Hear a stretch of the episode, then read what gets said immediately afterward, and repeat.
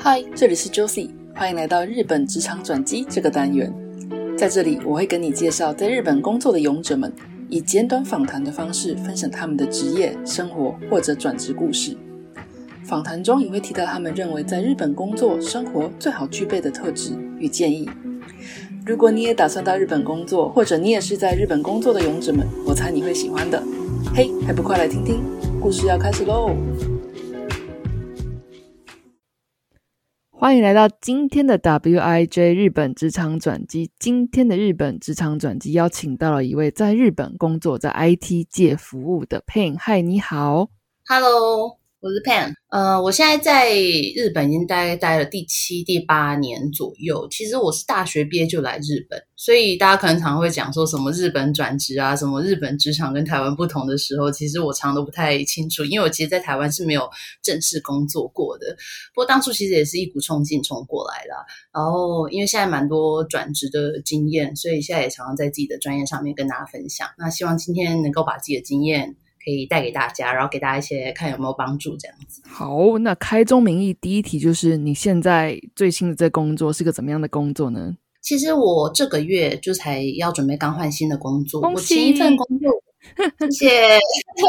然后其实我前一份工作为止是在做呃网络广告的 sales，就是在当业务。可是当业务其实我觉得还蛮看公司的啦。像我前一个公司的业务就真的叫做 BD，就是所谓的商业。开发，所以变成是我常常要做陌生开发，或者是要去找说有哪一些潜力客户。不过在我前一家公司的话，其实又比较偏向就是呃原本就在的客户啊去做提案这样子。所以其实日本都叫业务，但其实它的分类还蛮多的，这真的蛮看公司的。所以我下一家公司反而也一样是网络广告，但是我的职位变得不再是去找客户来投放我们的广告，而是去找流量去。反而是我会成为付钱那一个方面，所以变成是说以前学到的知识可以再再次利用在新的工作上面，所以这大概是我最近的工作的状况。嗯，那这样追溯到过去，刚刚你有提到说你是脱离学生身份就来到日本嘛？那为什么从小就会有想要在海外生活的一个想法呢？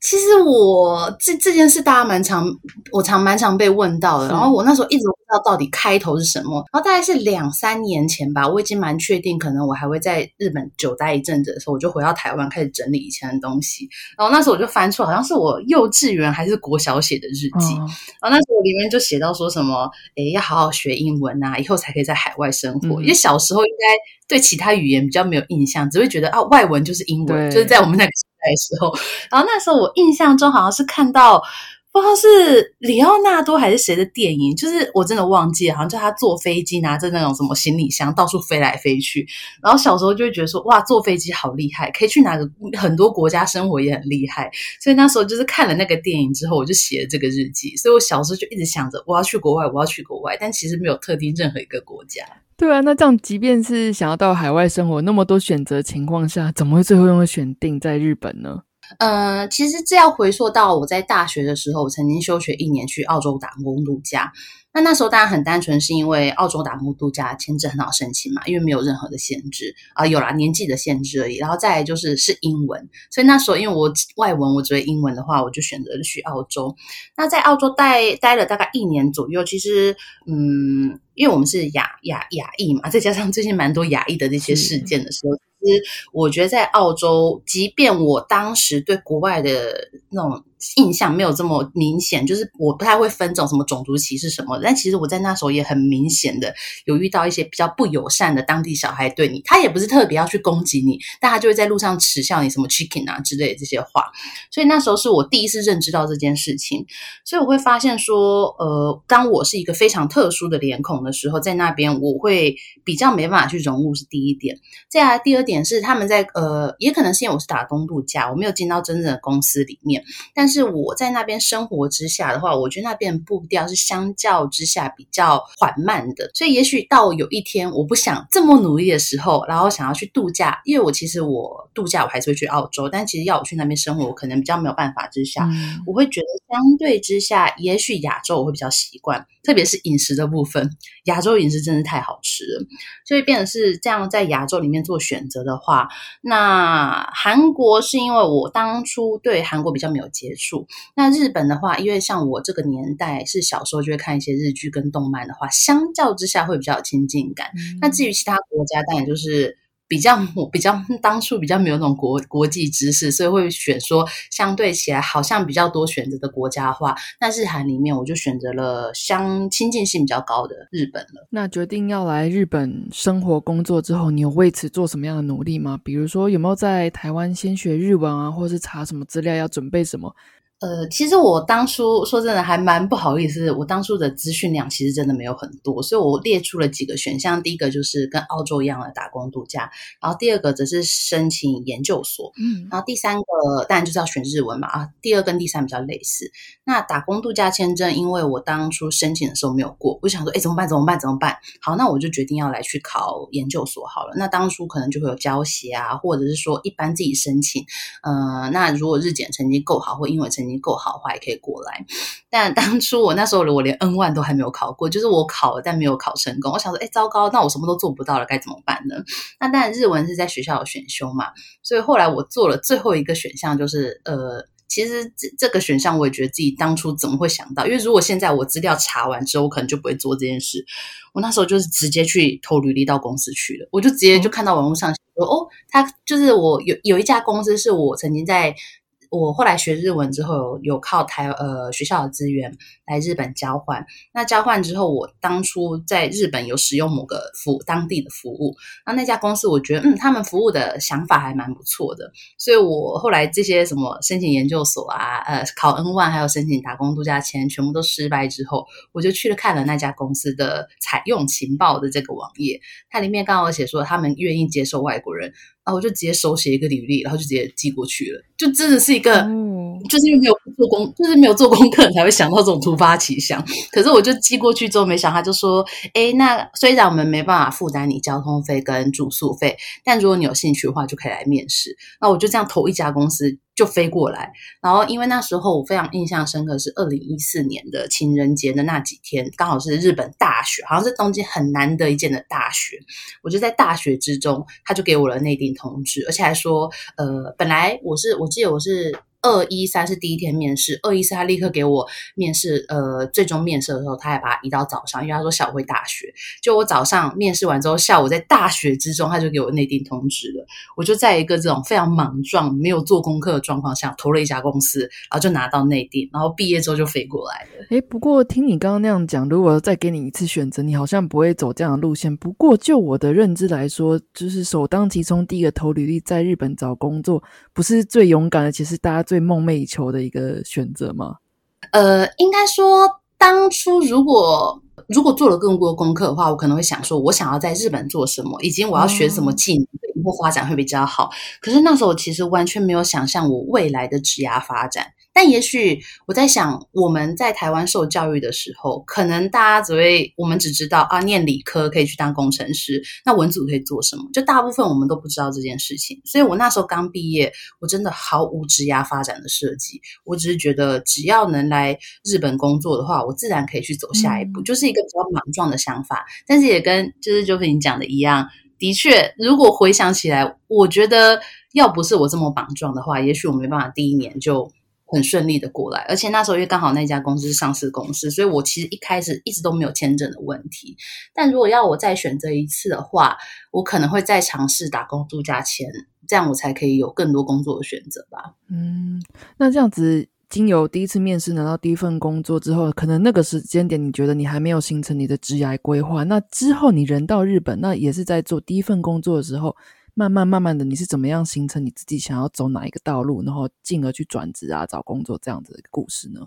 因为像是我第一份工作，我当初选择它，是因为他们刚好有一个产品是对嗯国外，就是对外国人来讲是一个非常友善的产品，所以当初我本来想说，如果我可以以一个外国人的思维去把这产品做得更好，然后行销也做好的话，那的确是发挥我的长才。但是在第一家公司里面，我发现嗯他们。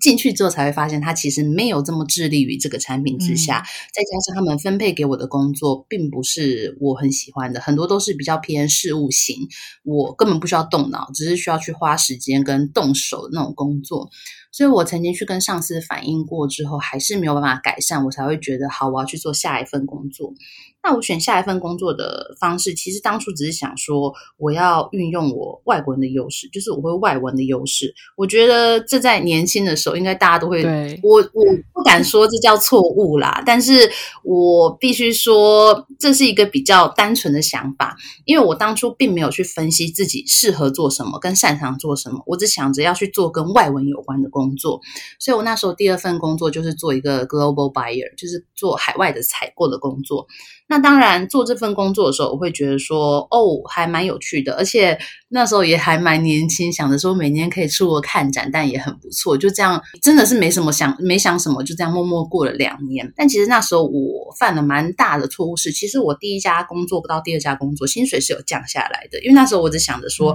我要赶快找到类似的这些可以运用我自己优势的工作，跟海外有关的工作就好。可是事实上，那家公司的薪水的涨幅啊，还有我们的制度，其实都是有问题的，而且甚至我在面试跟进去之后讲的也不太一样。可是我当初都没有去争取自己应该要有的权利。你说第二家吗？采购国际采购的，嗯，OK，国际采购，他薪水非常非常低，所以我会觉得说，我们如当然是因为那时候还年轻，不会想这么多。可是如果真的能够以我现在年纪的话，我会真的觉得。当然，我们会想着要急着找工作。可是，我们进这家公司之前，我们要确定，如果我们这些薪资的调整的幅度、这些制度都没有处理好的话，其实你薪水降下去一次之后，很难拉起来了。但那家经验还是不错啊。可是那时候，因为我真的没有想那么多，就这样浑浑噩噩待了两年。可是也是因为那两年，才让我认真思考。我到底想要做什么，以及我到底要怎么样让我自己至少薪水可以养活我自己，而且那个成长幅度是比较可以稳定的，所以我才会在第二家采购大概做了两年之后，会觉得嗯，好像出国很开心，但这样浑浑噩噩下去好像也不对，而且那个时候也会去看说，哎，采购链或者是这些跟贸易有关的，老实说，呃，工作是算蛮稳定的啦，而且或者是去比较大家的公司的话，其实他们成长的幅度啊，或什么，就整体的。那种升迁制度也非常的稳定，可是变的是，我觉得它有个很大的致命伤是，不管怎样，它不是看你当下做了什么，而是看你做了十年、二十年的话，你的成长是很稳定，所以你很难去做一些比较大的突破。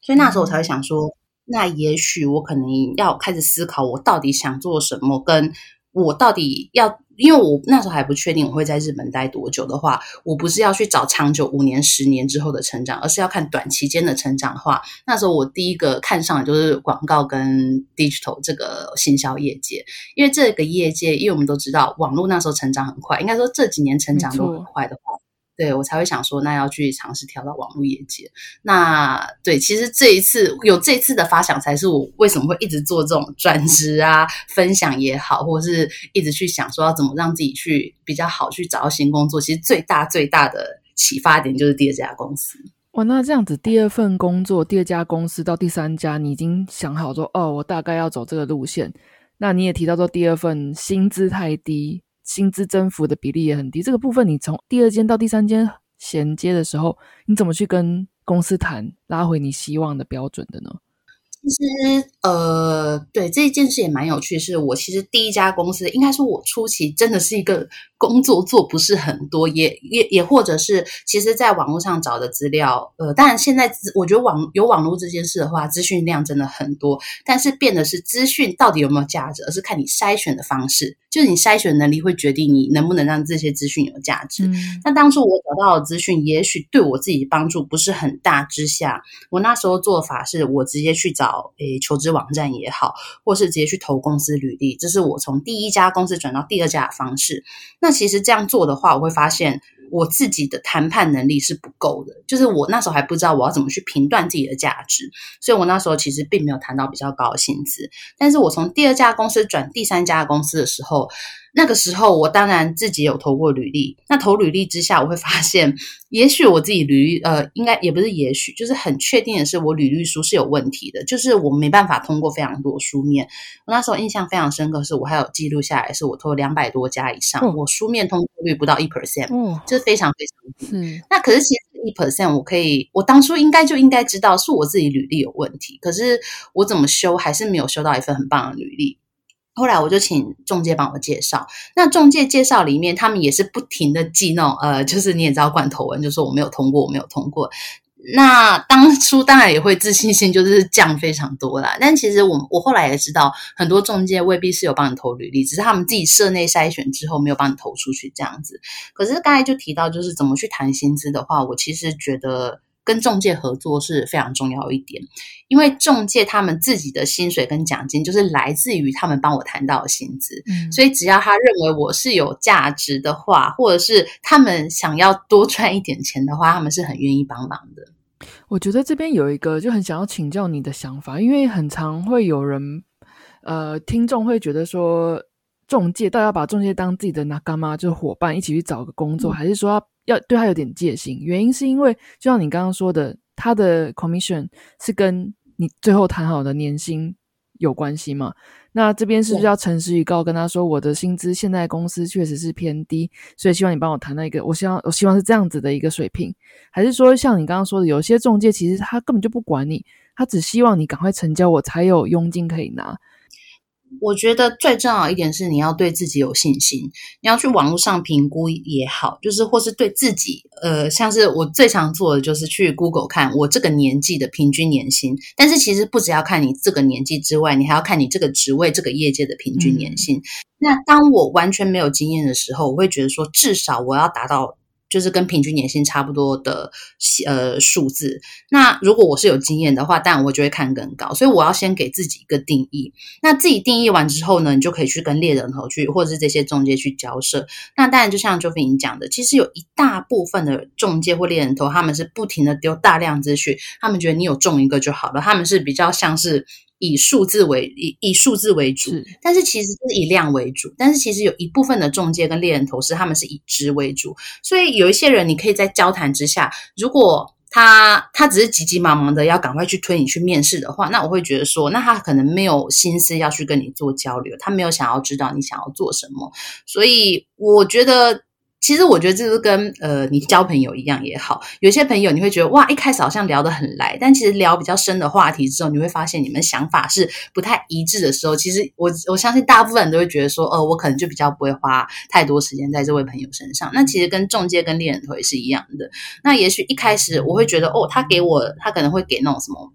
message，然后我看会觉得哦，这好像我有兴趣去跟他聊了。但其实去聊之后，其实我当初应该说，我甚至到现在都还会有中介对我说：“啊，你就是一个外国人呐，你怎么会想说你可以拿到这么高薪水？”我也觉得你能力没有很好。然后甚至我现在都工作六七年，我也当过业务，然后连现在都还会有中介，甚至是诶外国人哦，还会说我日文不好或能力不足，没有办法拿到这个薪水。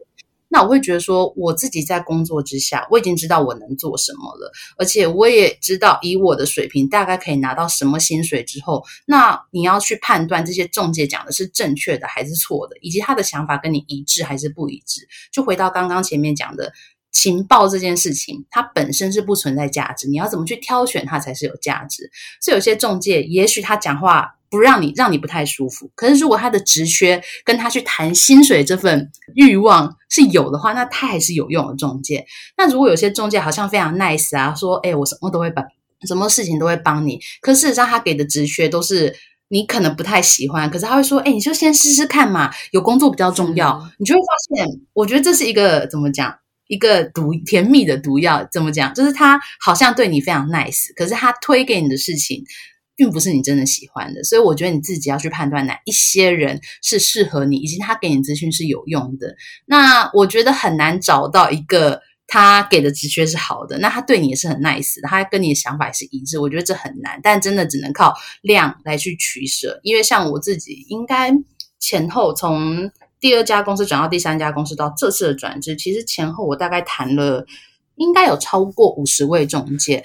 那当然我谈的时候，对我谈的时候，有时候也会很火大，是他就只是打电话过来，哎，我有什么工作，你要不要试试看？诶，我觉得你的资讯呃资历可能不够，没办法投这些工作。其实很多中介他们在短短几分钟里面会乱对我下定论，但是有些人会谈，就打电话过来，只是想要知道你想要做什么，再丢纸屑给你。其实我觉得他们在工作上的态度，你就可以看出差异，因为我会觉得说。在你还不知道我想要做什么的时候，你看了我的经历，你可以丢一两个适合我的工作。但是你怎么可能会在看了我的经历之下，就立刻可以跟我说你就是适合这个？我觉得这个判断是比较莽撞的。所以你也会经由简短的对话，对于中介对话了解说这个东这个这位中介是不是适合介绍你工作，或者说他介绍的工作是不是真有考虑到你的需求的这样子一个要素，对吧？对对对，但第一个是看他当下立刻介绍给我职缺我有没有兴趣，那第二个就是看他态度，哎，你赶快投，你赶快投。我觉得像这种赶快投这件事就很，嗯，对，只求成交，因为。特别是我相信，就是大家在业界工作久了之后，你都会知道每一家公司的风评，因为你一定知道其他就是对手公司的状况嘛。所以很多中介他们最喜欢投把你推到对手公司，因为这样是最好去拉薪水，也就是他的 commission 会最高的方式。可是当我在 A 公司要跳到 B 公司的话，当然提高薪水是第一件事情。可是当我在 A 公司，我就已经知道 B 公司的产品的状况，你还硬推我进去的话，我觉得你这就是一个没有责任的一个中介了。尤其是现在在疫情的情况下，大家在换工作或者找工作的情况下，就是呃，会真的比较急于，就是说有工作就好。那这边也是一个弱点啊，就是可以让一些比较没有在考虑你心情的中介会觉得趁虚而入，想说啊，那你赶快成交就好，有工作现在稀奇拜拜，有这工作就很好了哈，这样子去诱导你，这样容易判断失准吧。对，我觉得这种中介其实比较可怕是，呃，我其实到这次我最近这一次转职，我运气很好，是其实最后我有几份。直缺我在选的时候其实是不同的中介，那这些不同的中介我会直接非常透明化跟他们讲说，我现在有 A、B、C 这三个选择。那 A 对我来说是怎样？B 的话它有什么优点？C 的话呃是怎样怎样？我会分析给他们之后，他们会知道我的想法，他们再来跟我评判说，他们其实觉得 A、B、C 都很好，但是你要想着 A 的好处是什么，B 的好处是什么，C 的好处是什么？他们会站在中介的角度去跟我分享。我会觉得说，这真的很幸运的是，有一些细微的资讯，其实我是不知。道的，可是他们中介就会说，哎，其实 A 公司的那个谁谁谁啊，是我介绍进去的啦，所以我觉得没有问题。那 B 公司的话，我在中介这部分，我找了，就是跟他们合作很多次，我觉得是没有什么坏呃坏的风评呐。那 C 啊，大家都知道很有名啊，所以你想要去洗精力的话，也可以去洗看看。我会觉得说。我以前会遇过中介，就跟你说 A 不好啦，C 不好啦，然后就是他们都会讲说什么不好，什么不好。但是我最近这次遇到的是，他们会跟我讲说 A、B、C 有什么好跟不好的。然后你自己想说，因为其实我这次最后留下来的三个选项，其实它的内容都非常非常的不一样，所以中介也比较客观去跟我分析，你想要做什么才是重点。那我个人会觉得说。当然，在我们比较没有经验、比较没有知知知识的时候，有人可以跟我讲说哪个比较好是。对我来说，我会觉得很开心，因为我没有判断能力。但是，当我们像我们已经工作一阵子的话，其实我们自己都有判断能力。所以，当别人跟我讲什么一定好的话，我会觉得那是会有主观的概概念。反而是跟我讲说，哎，有什么好跟坏，那剩下是你自己要决定做什么。我觉得找工作到最后，其实最重要是你自己想要做什么，而不是别人说哪一些好，哪些不好。你刚刚说的有手上有三个公司的 offer 在选择，那这三个 offer 都不是同一个中介跟你介绍，但你是愿意就是共享给你手上几位中介去做客观的评断，是这个意思吗？没错，是这个意思。因为那三家公司其实都是呃，怎么讲，猎人头里面他们都知道这些公司有职缺，所以他们都很愿意跟我分享。好，那这样子其实。一开始我们着重在这么多呃转职经验，是因为黑影他的转职经验呢，让他的年薪四年内加了很多倍嘛，加倍的关键。那这边我刚刚听的信听故事听下来，有同整了几个重点。这边有第一个像是说，你觉得要有自信，你做过的事情是你的经历，是你的武器。那第二个像是说，你也觉得履历的撰写非常的重要，有的时候自己没有意识到履历的撰写，嗯，有不足的地方，很快就会被刷掉。还有就是说，你在谈薪资的部分的话，是觉得有会建议大家去查自己的业界这个年纪跟你做过事情的薪资水平大概落在什么地方，去做一个谈判的筹码。这样，还有刚刚就是说，跟多跟中介聊聊，过滤有价讯息，看这个中介是不是真的有站在你的角度去思考。还有最后一点就是竞争猎人头之间的资讯。透明共享，那客观的接受他们的给你的一个客观的分析。除此之外，你觉得还有没有什么要补充的，会促使你这样子就是谈一个呃转职，借由转职薪资一翻倍的这样子一个要要素跟结果吗？就其实刚才前面讲的客观这件事跟收集资讯很重要，但是我觉得更重要的是。因就是回到前面讲，现在资讯太多了，所以大家在收集的这件事情花了太多的时间，最后行动的时间反而非常少。所以其实我觉得最重要的就是你要去行动，你跨出第一步，被人家判断才知道你的。嗯，你的评价是在哪边？那还有第二点就是，你在被评价的时候，你不能用一家公司或一个人的评价来决定你自己的价值，你要用各种，你要收集更多样本数，才知道自己符合的自己在市场的价值大概是怎样。那在第三个是，嗯，我觉得其实这也是看很看公司的概念，像日本的公司，他们比较。多是他们基本上他们的系统薪资就是这样子，我才不管你的能力是怎样。如果你三十岁，然后年资怎样，薪资就是这个等级。嗯他们比较不会去柔软的去做调整，但是外商他们会为了我要找到好人才，他们会尽量去拉这个薪水的话，其实我觉得大家真的去可以多方尝试。那我觉得最后一点最重要的就是，嗯，因为资讯真的非常的参差不齐，所以你可能会以为说。呃，平均薪资是这么低的话，我拿到这个等级就差不多。其实我觉得可以不断的往上看，因为其实，在往就是你比较憧憬的那一些人，他们做的事情，也许你可以看他过去的经历，跟你差距并不大，而是你有没有去自己去行动，给自己自信，说我可以往上爬。我觉得真的是对啊，最后就是自信吧。虽然说没有一定，不过你能不能给听众一个建议？比如说你刚刚说的评价不要单一化，那你这边有没有一个想法说，那至少你问几间猎人头，综合他们的评价，那可能比比较接近你的真实的评价，有有几间这个数字吗？我如果要讲的话，我会建议至少要谈到十家，但是非常重要的一点是，这个十家里面有没有分日本的中介跟外国人的中介？啊我觉得这非常重要，因为我这次转职，我觉得非常明显。其实我用了非常非常多的中介，那日本中介当我拒绝他，就是说，哎，嗯不好意思，这个 offer 我要辞退之后，他们就再也不会联络你了，就是。就是你跟他讲完辞退，他连回信都不回信的那个等级，那他可能还会打电话过来，就说：“可是我觉得这个 offer 很棒啊，就是想要去劝你，就是赶快去去要成交就是对成交这样子。”可是我觉得这是外国人中介给我非常棒的一点，就是我在辞退之后，他们会再打电话跟我说：“哦，那你是最最后决定哪一家？”然后讲完之后，哦，那薪资怎样？哦，这样非常好诶。那下次我帮你的时候，我可以帮你谈更高什么的，就是他们都会非常 open 的跟你讲这件事情之外，而且最后还会说，那就是我们就保持联络。那如果你以后还是想要回到这个，再再拿这个 offer 的话，你可以回来找我。反正呃，以你现在的经历，我都可以帮你介绍。就是他们外国人中间，他们非常的去想要去帮助你这件事情。而且再来，我还遇到一位中介，他给我的感觉是说，呃，他是直接跟我在电话里面保证说，我们这边绝对不会让你降薪资，只要以你现在的经验的话，我们一定会谈到你所期位期望的薪资之上。就是我觉得。我不知道诶，也许是我自己刚好遇到的状况，就是日本人跟外国人中间给我的差距非常大。但是我觉得这十家里，就是这个十家的数字里面，因为其实很多日本中介他可能是会以量取胜的话，那他可能会觉得，呃，只要拿到一个平均薪资的话，那就好了。是可是也许有一些人他会觉得往往上谈的话，他才会奖金比较多。所以我觉得十家里面，可能真的是外国跟日本中介都可能要参半，然后去听他们的意见，这样我会觉得相对客观一点。你能不能分享一下所谓的外国体系的中介，包含你就你所认知到是哪一些适合是被界定为是外国体系的中介呢？呃，其实很多家公司啊，它光其实，在 LinkedIn 上面，他们的猎人头应该很多都是外国人，嗯或者是它的名称，它有很多很多猎人头公司，他们都是从国外来的吧？那对我来说，其实你用日本的求职网站的话，大部分都遇到日本的中介，所以我个人会比较推荐去 LinkedIn 上面去找那些工作，会比较多外国人的中介之外，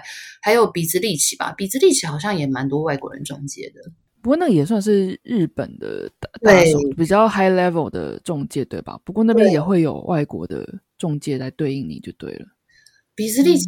等等，我这个可能我要 修正一下，我想一下。没关系，没关系，这是纯粹资讯分享。嗯，对，嗯我想一下，比斯利奇，嗯，比斯利奇的中介其实我不太确定外国跟日本的分布是怎样，但是比斯利奇给我的很大的，我觉得还不错的一点是，他们很多外商他会直接利用比斯利奇来去找你，所以变成是他们的呃 HR 会直接传资讯给你，啊所以当初比斯利奇我觉得这一点还不错。但我在鼻子立起上面遇到中介，对，好像还是日本人偏多，不过还是有外国人。那 LinkedIn 上面的话，反而应该九成以上都是外国人了。对，原来如此。好，那讲了那么多工作的事情，那接下来想要聊聊你在日本工作跟生活七八年的心得，有没有怎么样觉得诶还蛮有趣，或者说啊到现在我还是看不惯、不习惯的地方，可以跟大家分享吗？呃，我觉得。呃，应该说，我其实，在台湾没有工作经验，这样讲也可能不太客观。但我自己的感觉是说，日本的阶级其实非常的分裂。怎么说？就是我们，因为我从第三家公，呃，第二三家公司比较处于偏 offline，也有第三家公司算好不容易进到广告业，但是也是比较偏 offline 广告业。可是当我跳到 digital 的时候，其实你身边会接触的人就差很多，所以变得是说我。跳到后面公司的时候，当我跟前面就之前工作的同事，无论日本人也好，或是外国人也好，我们的资讯其实就非常的不一样。那就拿到就拿最近疫情的状况来讲好了。也许我们很多，特别是在 Facebook 上面认识的台湾人也好，也许我们很多人都是说，哎，我们都在家工作啊，那我们都很少出门了什么的。对，因为我们会发现。很，其实，在日本整体还是有非常非常多人是需要上班的，所以这个阶子，我会觉得说，我们这个圈子里面获得的资讯跟其他圈子会差很多。所以我比较意外的是，怎么讲？就是你来到日本之后，你会发现大家的资讯真的非常的不透明，而且大家都非常的主观，说。是，就是现在大家都还是要出门上班啊，什么满员电车还是没有得到解除。可是当我们一群人都在家里上班之后，你会不知道外面的世界发生什么事情。所以怎么讲？我觉得来日本之后，当你习惯了某个群体之后，你反而会比较难去看到真正世界的分布。我觉得。这个分裂会让我觉得比较难去得到比比较正确的资讯。那在台湾，我觉得台湾人是还蛮乐于分享的，因为台湾人可能很喜欢写一些文章，或者在 Facebook 或者是各个平台讲说现在的状况怎样。可是相对之下，在日本比较会分享资讯的，其实都是我们。跟我们什么 digital 业界比较相近的人，所以我们一直都有一种同温层的感觉，所以大家写的资讯我们都会这样看着。那可能我会觉得日本政府宣布的事情，我们又会觉得说，哦，怎么跟我们过得不一样？所以我会觉得在日本其实是比较难得到各方的资讯，而且资讯反而会很极端。那因为我们在可能 Facebook 上面会有其他台湾人分享资讯啊，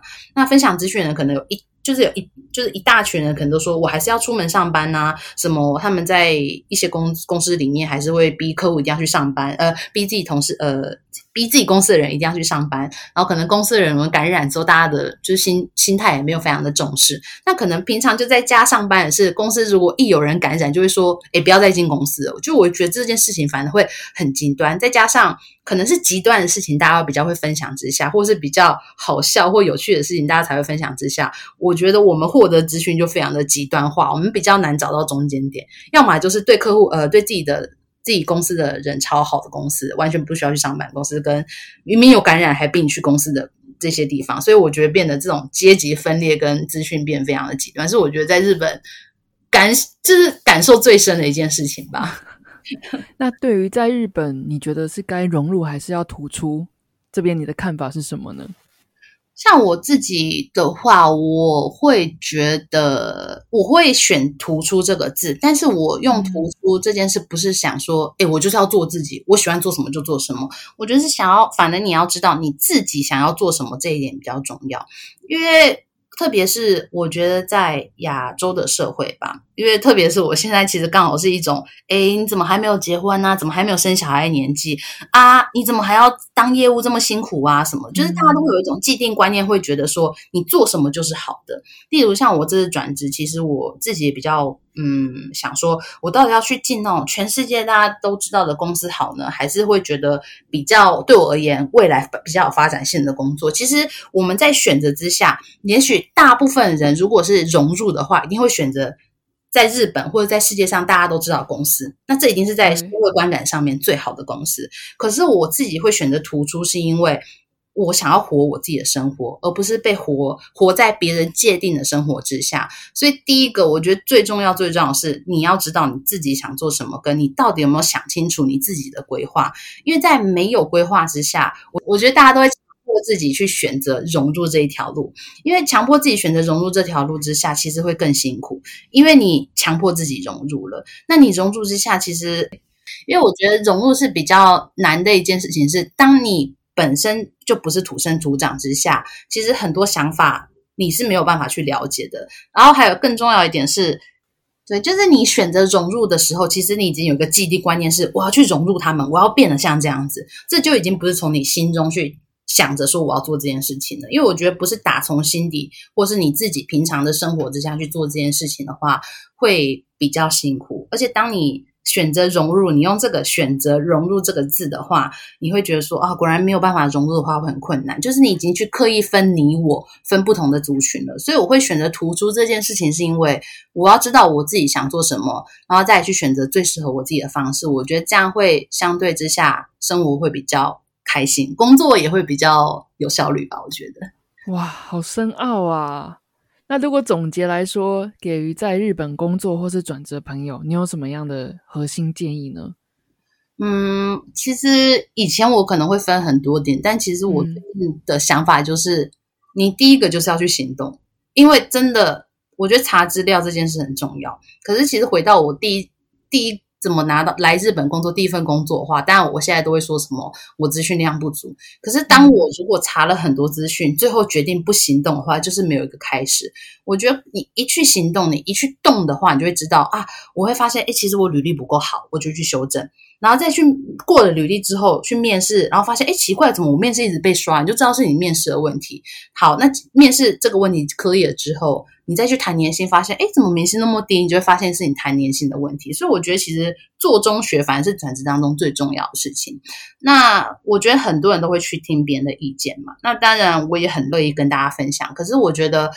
别人的意见，你不该去强加责任在别人身上，因为我有时候会发现有些人说，哎，那个谁谁谁跟我说这样比较好，可是不是谁谁谁跟你说好，你就应该去做什么事情，而是谁谁谁的意见，我觉得很有趣，但是我个人觉得我应该怎么做，就是我觉得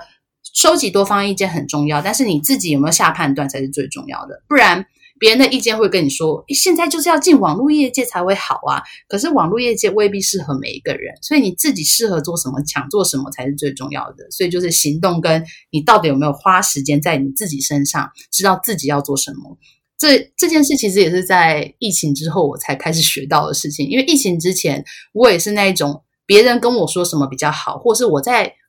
资讯当中看到，哎，哪个业绩好，我就要去往哪边走。我觉得其实每一个人都很容易被这个资讯影响。可是疫情之下，我相信，特别是在家工作人，应该多了很多只有自己的时间。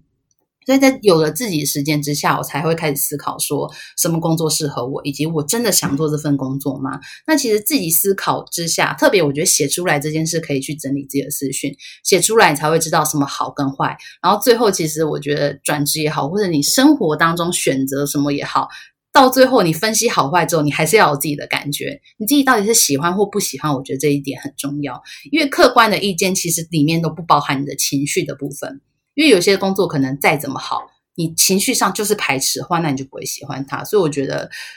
嗯，这又回到好像跟图书有点像，就是你要一直知道你自己要做什么，这一点我觉得是最重要的。太精彩了，我觉得这个层次可以拉到不管你人在哪里，这这两个建议都非常的适用，不见得是在日本工作者或者转职人才可以听的意见哦。对，在台湾，那我相信这个节目。短短的四十分钟，可能传达的魅力有限。那其实 Pin 本人他自己也有在写一些文章。经由今天听到这个节目，你也知道说他是非常非常有很多自己经验分享啊，或是故事的一个人。那如果听众朋友听到这里，觉得嗯意犹未尽，还是不够，有什么地方可以继续追踪你，了解你的故事呢？好。就是大家可以在那个 Facebook 上面找“落足东京日本打怪工作记录”。落足这两个字就是落，就是落在哪边的落，然后足就是脚那个足。那我这在上面常常都会分享我平常工作上发生的事情也好，或者是我自己转职的经验，所以大家有兴趣的话都可以来看我的投稿，然后里面也会写呃公布一些我自己的网站。那想要私下讨论的话，也都可以随时都可以传讯息给我。谢谢。没错，那这个落足东京日本打怪工作记录的 fan page 粉丝页，我也会把它弄在 show note 里面。如果有兴趣的朋友，不要忘记点进去给他按个赞，交流交流哦。那我们今天非常谢谢 Pin 的时间，告诉我们那么多丰富的转职经验，还有人生故事。那希望接下来你新的工作顺利啦。那在日本尽情的继续享受自己的生活吧。谢谢，也希望大家有幸福的生活。好，下次再见，拜拜。